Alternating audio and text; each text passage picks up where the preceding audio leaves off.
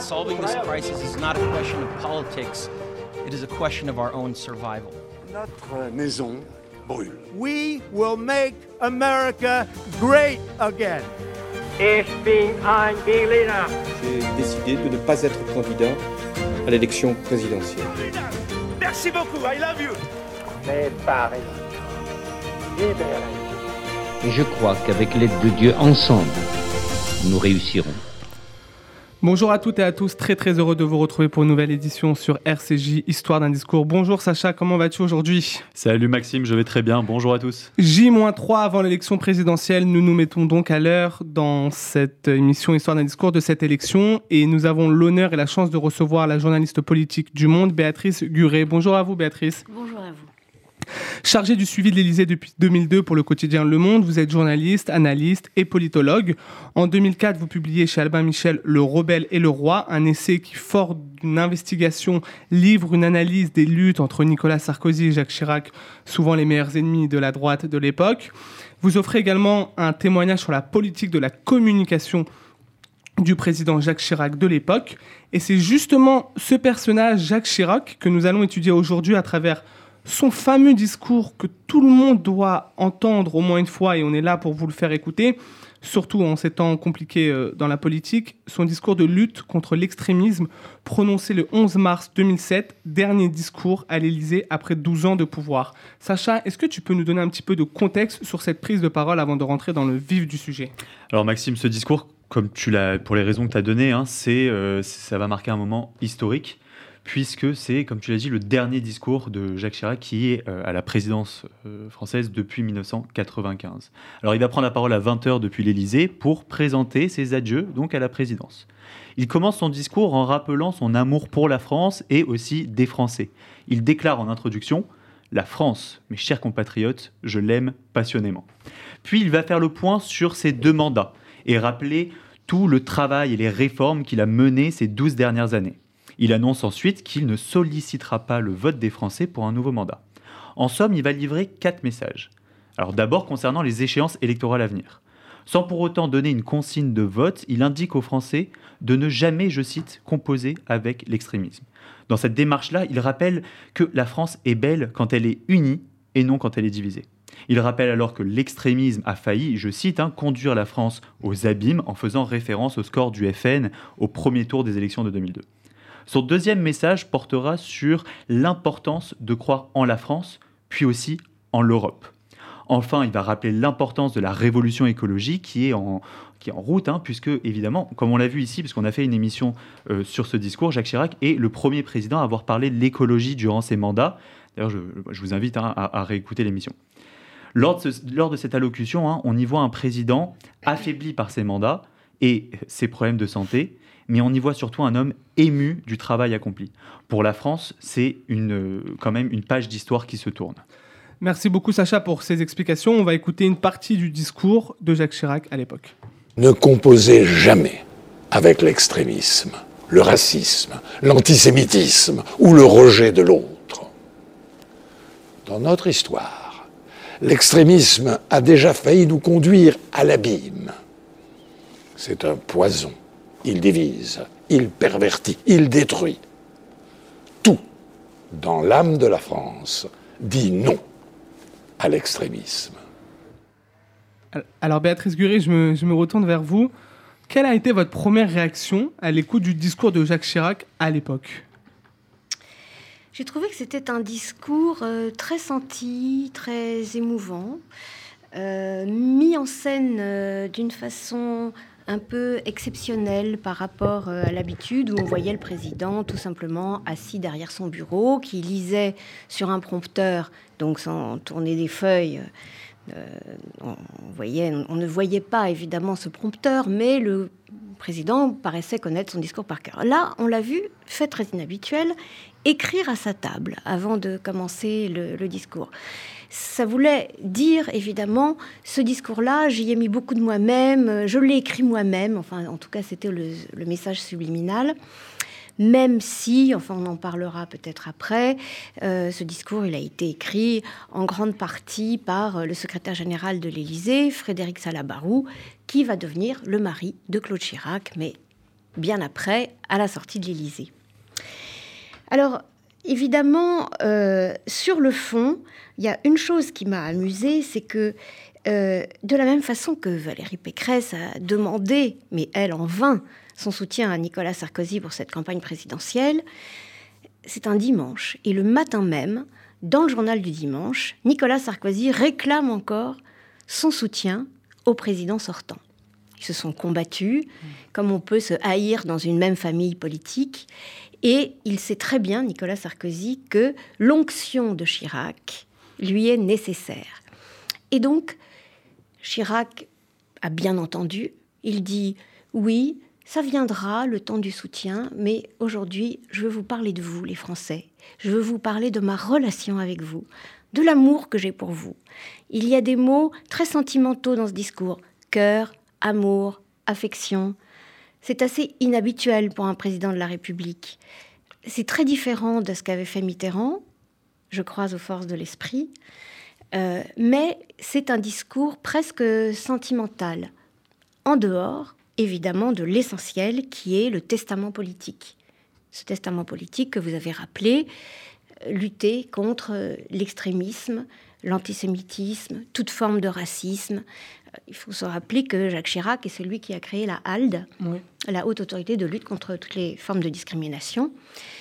Et donc, ce message-là, très fort, il est celui d'un président qui s'est retrouvé au soir du 21 avril 2002 dans un état à la fois euh, de presque de colère en fait. Il sait qu'il est réélu, mais il interdit autour de lui qu'on se réjouisse, parce que cette victoire a un goût très amer. Évidemment, il sait que, peut-être ne se doute-t-il pas qu'il va recueillir 82% des voix, ce qui est énorme. À l'époque, il y avait un, vrai, fond républicain. Et que personne ne fera jamais, ne, ne, fera plus jamais, à mon sens. Euh, mais évidemment, euh, il sait qu'il a gagné, mais cette victoire, elle est très triste au fond pour lui. Parce il voulait affronter Jospin, il a affronté Le Pen. Et il affronte Le Pen, et c'est une forme d'échec. Et il le sait très bien, car c'est aussi naturellement de sa faute. Dans votre livre publié le, 19 janvier 2015, euh, Les Chirac, les secrets d'un clan, vous expliquez qu'il a fallu 106 moutures pour pas venir à la version finale. Donc, si je reprends un petit peu votre, votre phrase au début, où on a vu vraiment un président qui a, qui a écrit euh, sur, sur, sur, un papier, euh, ou au contraire, comme vous, comme vous nous disiez, son conseiller très proche qui, a, qui lui a mis en avant les, différents messages à faire passer. Comment ça s'est passé un peu la construction de ce, ce discours? Alors, Chirac sait ce qu'il veut dire dans ce discours. Naturellement, ça fait 40 ans qu'il est dans la vie politique française. Il a été deux fois président de la République, deux fois Premier ministre, 18 ans maire de Paris. On n'a rien à lui apprendre, naturellement. Et donc, euh, il sait très bien ce qu'il veut dire. Après, les mots, euh, la mise en mots, la structure, euh, la fluidité du discours, c'est Frédéric Salabarou qui travaille dessus. Et voilà, il veut absolument, ce secrétaire général, qui est devenu très proche de Claude Chirac, il veut absolument donner cette tournure un peu sentimentale dont on parlait. Euh, je ne sais pas si c'est parce qu'il vit lui-même ce début d'histoire avec Claude Chirac, mais en tout cas, il veut qu'il y ait de l'amour dans ce discours. Car cela correspond à une idée réelle. Chirac aime les Français. Il aime la France, il aime ce pays, il est un président très français. Euh, dragueur, euh, bon mangeur, un peu paillard. Euh, voilà, c'est un peu Chirac le Gaulois, comme disait son ami Tilinac. Et donc, il est aussi quelqu'un de très réservé, je dirais pas du tout timide, mais en tout cas pudique. Et donc, exprimer ainsi ses sentiments, c'est quelque chose qui lui pose problème. C'est-à-dire, est-ce que je le fais ou pas? Et c'est une longue bataille entre Salabarou et lui, non, mais tu crois, voilà, etc. Et, bon. et donc, euh, c'est la Baroque qui l'appelle toujours Monsieur le Président, hein, naturellement. Euh, et donc, il s'y résout d'une certaine façon, et je crois qu'au fond, après, il n'est pas mécontent, parce que ce discours est bien accueilli. On dit Ah, Chirac a eu de la grandeur. Il a dit des choses profondes, il a dit des choses vraies, il a dit des choses importantes pour l'avenir de la nation. Justement, on sent dans son discours une certaine émotion qui est palpable et on peut, on peut le comprendre. Est-ce que Jacques Chirac avait une pression à ce moment-là? Est-ce qu'il voulait réussir son discours de sortie de la vie politique pour qu'on puisse, euh, dans des émissions comme la nôtre, en discuter euh, de cette prise de parole? Bah, naturellement, vous imaginez bien que après cette carrière euh, dont on évoquait l'incroyable longévité, il a envie de réussir sa sortie.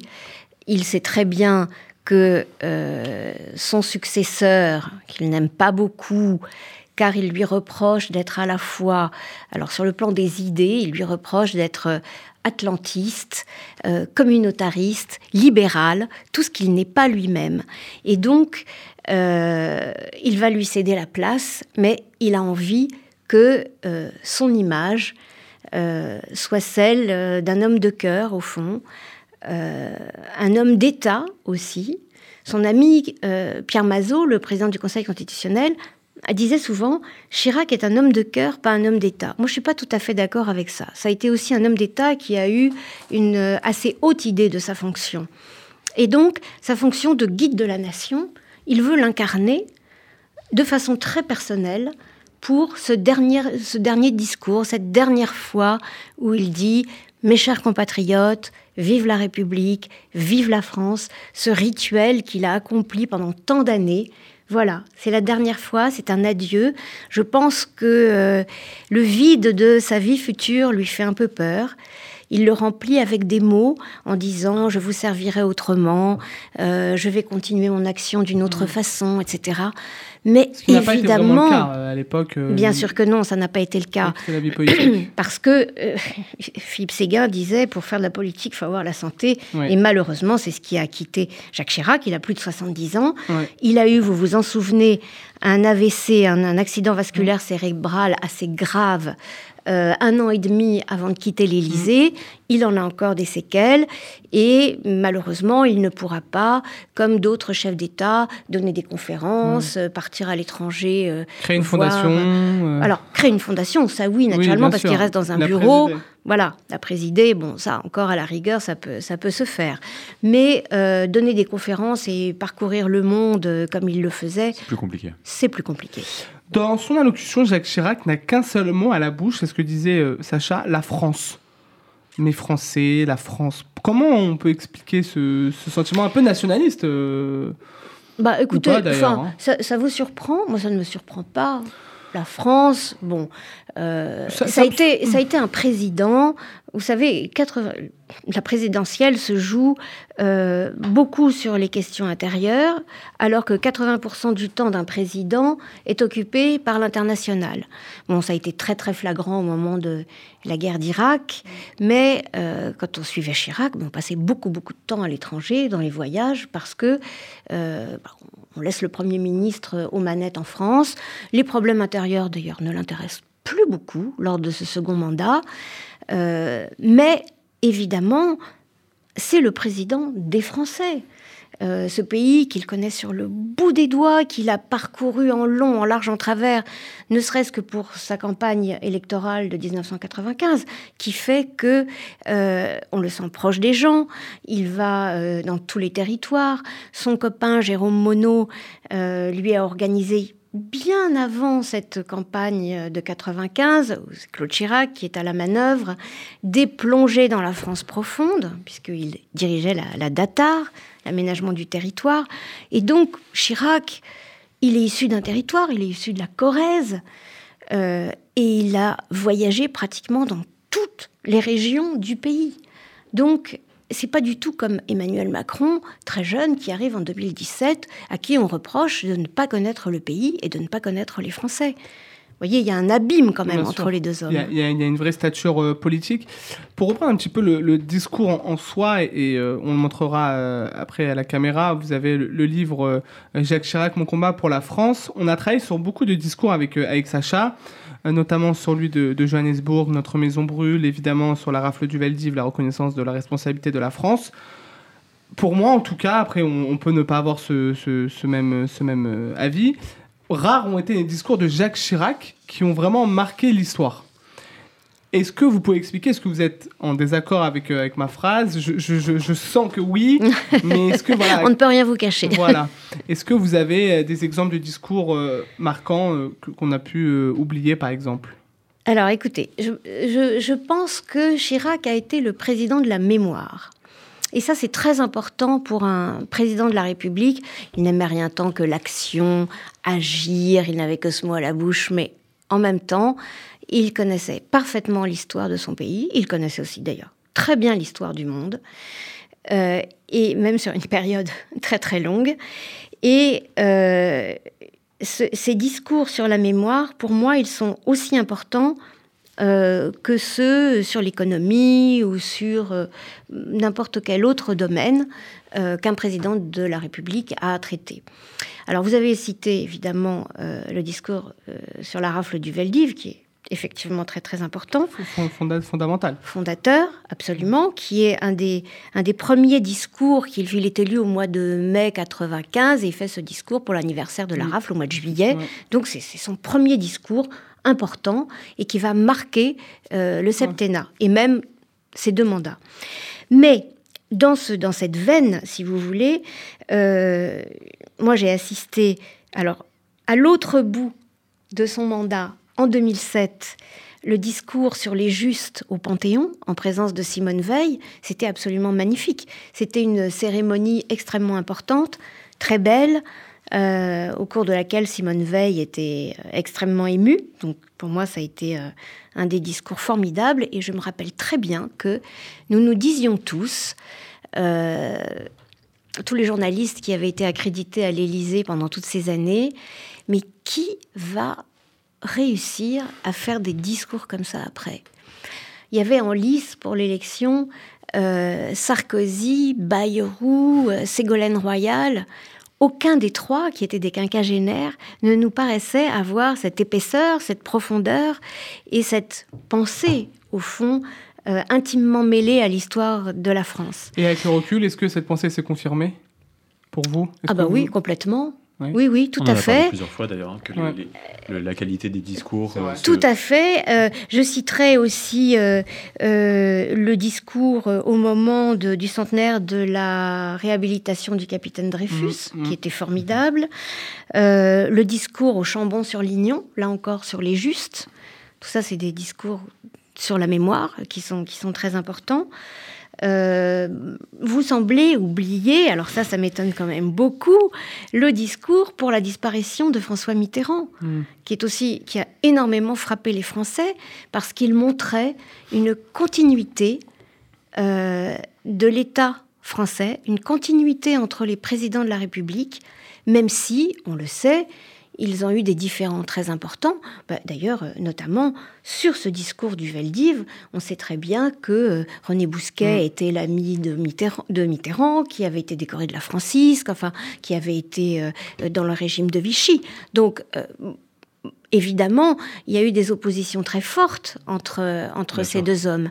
Mais la dignité et au fond la noblesse de la politique veut que, au moment où Mitterrand, qui a été, quoi qu'on en dise, aussi un grand homme d'État, au moment où il s'en va, Chirac, avec sa conseillère Christine Albanel, trouve les mots et euh, rend un hommage appuyé auquel euh, les Français de tous bords ont été sensibles. Bien sûr, c'est là, c'est dans des moments de difficulté comme, comme, comme cela qu'on voit la grandeur et la stature d'un homme, euh, d'un Oui. homme politique. Et d'ailleurs, si vous prenez aussi le discours le soir de, des, enfin, le discours sur les émeutes de banlieue en Ouais. 2005, Ouais. quand il dit Il à ces jeunes de banlieue, vous êtes tous des fils et des filles de la République. Il fait un très beau discours. Malheureusement, il arrive trop tard. Euh, Il a pris la parole trop tard. il a pris la parole trop tard. Vous parliez des successeurs euh, comme Jacques Chirac euh, et euh, de, de Jacques Chirac, pardon, Nicolas Sarkozy, François Hollande. Là, on va faire un petit focus, comme on, comme on l'a dit en introduction. On est vraiment à J-3 de la, de la présidentielle. Euh, on, vote, on vote dimanche. Quel regard, un peu plus.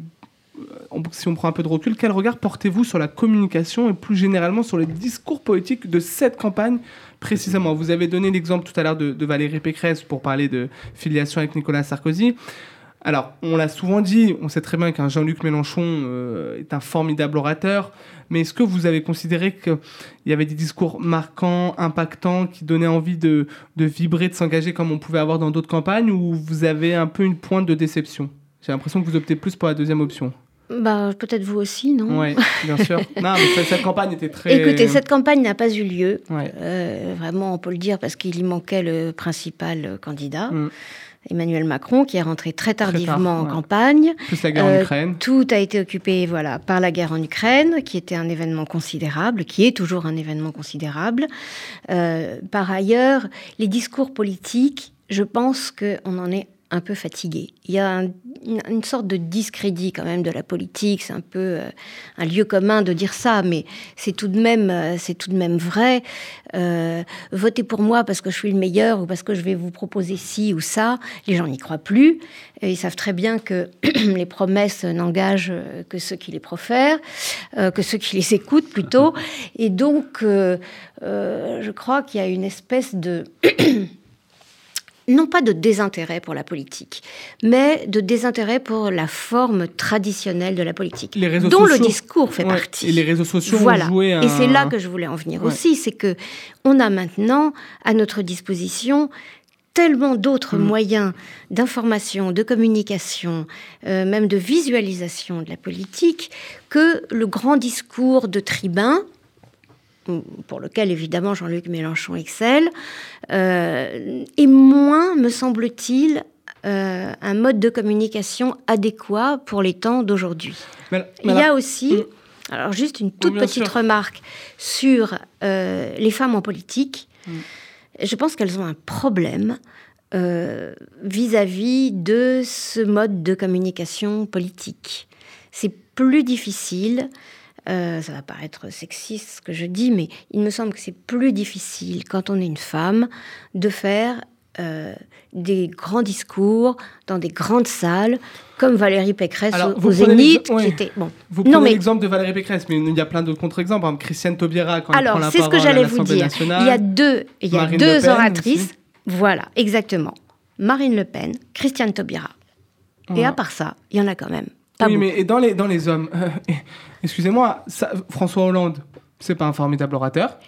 Il a peut-être de la répartie, il est peut-être très drôle, mais c'est pas un formidable orateur. Nicolas Sarkozy, c'est pas un formidable orateur Non plus. non plus. Emmanuel Macron, c'est pas un formidable orateur. Je vois. Hmm, bon, ça, chacun euh, Non, voilà, peut avoir son, il son s'exprime, mais avis. il a pas, mais il a pas ce, ce non, mais Sarko, présence. enfin, il peut faire euh, vibrer les foules euh, devant une grande salle parce qu'il a du charisme, parce que voilà, enfin, bon, Oui. pour ses partisans Oui, naturellement, voilà, hein, partisans. voilà, il ne convainc Mais moi, Jean-Luc Mélenchon, je ne suis Oui. absolument pas partisan, mais je regarde Oui. ses meetings parce que c'est novateur, parce qu'il a une vraie présence, une vraie stature. Vous parlez des hologrammes Non, pas les hologrammes, parce que pour moi, ça c'est gadget, c'est pour, c'est pour cibler de- de- un, Impressionné. public, euh, un public un peu, euh, euh, peu, peu- peu converti à tout ça, mais il a une vraie présence. Alors, je suis d'accord, Valérie Pécresse, ça a été un flop, on en a discuté avec le, le, le communicant Moreau Chevrolet euh, il, y a, il y a deux ou trois semaines, ça a été un flop, la campagne catastrophique, elle a adapté une, un, meeting alors qu'elle est plus forte en en- en one-to-one, euh, discuter avec de la répartie. Mais les hommes, permettez-moi de vous dire que je ne vois pas vraiment de, de formidables orateurs. En tout cas, euh, c'est pas un flop catastrophique euh, comme ça peut être pour Pour- Anne Hidalgo, Oui, pour mais- euh, Je euh, voilà. pas enfin, pensé à Anne Hidalgo, j'avais oublié. eh ben voilà, ben vous voyez. non, je pense qu'il n'y a pas eu de très grands discours dans cette campagne. Euh, encore une fois, je ne sais pas d'ailleurs si c'était le moyen, voilà, Ouais. une- un, une campagne, deux, le moyen le plus adapté aujourd'hui pour, euh, pour toucher les électeurs. Ce qui est plus frappant, c'est, euh, je pense, les, les déclarations, notamment au soir du premier tour, cette déclaration de Jean-Luc Mélenchon, Hmm. pas une voix Ouais. pour Marine Le Pen, quatre fois, ça pas c'est une voix pour Marine Le Pen, qui semble, qui semble euh, habité quand il le dit. Mais ça rentrera Oui. dans l'histoire, hein, certainement, Mais- cette phrase-là, cette Voilà. Mais, mais, alors, ce que je, je veux dire, moi, j'étais en reportage euh, près, de, près de Rennes, euh, dans une terre assez macroniste. Ils ont compris tout de suite, hein, les électeurs et les, et les militants de Macron. ils ont compris tout de suite que ça laissait la porte ouverte à rester chez vous. Hmm. Parce que ça, pas une voix pour Marine Le Pen, ça, veut ne pas veut dire, euh, pas, Pas du tout dire Hmm. une voix pour Emmanuel Macron. Donc et ça va être une des grandes inconnues de ce second tour. Très très rapidement, est-ce que vous considérez que Marine Le Pen est l'exemple parfait de ce que dénonce Jacques Chirac dans son discours sur Oui, bien sûr. Oui, bien sûr. Parce que derrière la dédiabolisation, derrière l'abandon euh, des, plus odieuses prises de position de son père, euh, du four crématoire, enfin, on se rappelle, tout ça, c'est son antisémitisme, enfin, tous ces trucs horribles qu'a pu dire euh, Jean-Marie Le Pen, elle s'est bien gardée de les répéter. Mais elle reste une anti-européenne, elle reste, euh, voilà, une femme d'extrême droite. Tout simplement. Merci beaucoup pour l'ensemble de ces informations, Béatrice, et pour euh, ce décryptage vraiment passionnant. Euh, C'était vraiment très intéressant.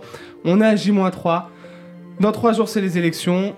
On va pas vous dire pour qui voter, mais surtout, surtout, surtout, allez voter. C'est vraiment le plus important pour éviter que euh, dimanche soir, on se retrouve avec euh, une mauvaise surprise devant la télévision, sur TF1, France 2 et toutes les autres chaînes. Voilà, votez, votez, votez, bougez-vous, ça dure deux minutes, il n'y a pas d'excuses, c'est vraiment très très important. Voilà, on voulait vous le dire avec Sacha et toute la, production. Rendez-vous désormais sur nos réseaux sociaux, sur Twitter et Instagram, avec le histoire d'un discours. Pour retrouver l'intégralité de ce discours et de nouvelles vidéos explicatives, on compte sur vous pour diffuser le plus possible avec le hashtag HDD. Merci à vous les auditeurs de nous suivre et comme dirait Valérie Giscard d'Estaing, Au revoir.